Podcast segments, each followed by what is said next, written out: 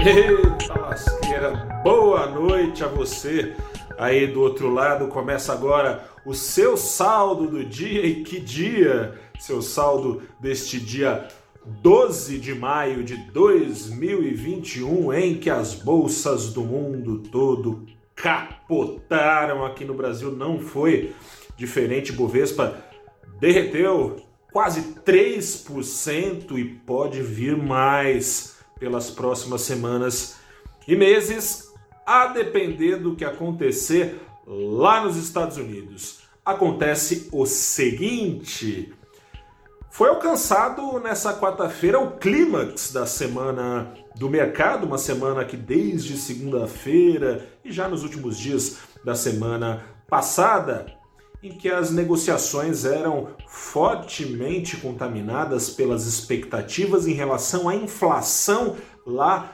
nos Estados Unidos. Saiu o número. E como era de se esperar, com um número acima do esperado, as bolsas entregaram o jogo, esfarelaram a paçoca, inflação aquecida lá nos Estados Unidos, sinalizando para o superaquecimento da economia americana, o que pode vir a fazer o Fed, o Banco Central dos Estados Unidos, tirar os juros do patamar zero, em que foram colocados em março do ano passado, e parar de jogar dólar para dentro dos mercados. Essa dinheirama que tem inflado as bolsas do mundo desde o começo da crise, reconduzindo não só os índices para o patamar pré-crise, mas para além deles. No caso de muitas bolsas, especialmente as bolsas americanas, é recorde atrás de recorde em plena crise por lá especialmente com as ações de tecnologia que puxaram, lideraram o derretimento de ações aqui no Brasil, não à toa, no Ibovespa, de, aliás, de 84 ações, só 5 subiram. A maior queda foi de mais de 8% da ação do Banco Inter, ação muito fortemente beneficiada por essa injeção monetária no mundo, ações do Banco Inter que acumulam em 12 meses alta de mais de 618%, ou seja, caso a agulha do Fed seja usada de maneira a furar uma eventual bolha tecnológica lá nos Estados Unidos, bolha a gente só sabe que era bolha na hora que estoura, né?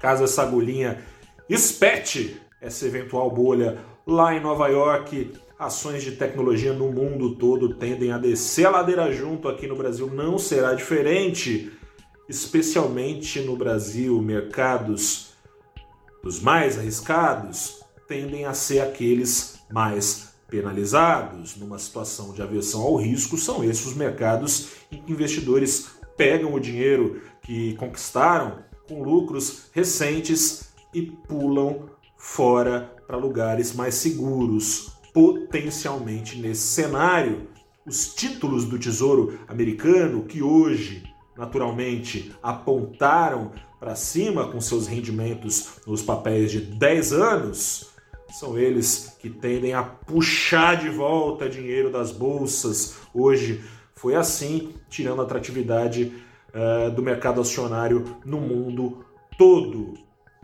Aqui no Brasil a situação evidentemente é, ficaria menos grave não fosse, portanto, um mercado tão arriscado. Aliás, hoje já deu mostras o dólar de que muito por mérito externo e pouquíssimo por mérito local, a não ser pela alta recente de juros, muito em função disso, o dólar tem patinado aqui no Brasil, portanto, o real tem se fortalecido em relação à moeda americana. Hoje não. Hoje alta de 1,5% com o dólar indo parar de volta na altura dos 5,30 reais. Ontem estava nos 5,22 reais. Bom, se a CPI americana, a CPI americana pelo seguinte, CPI é a sigla para esse índice de inflação que foi divulgado, né? Índice de preços ao consumidor, em inglês CPI, CPI.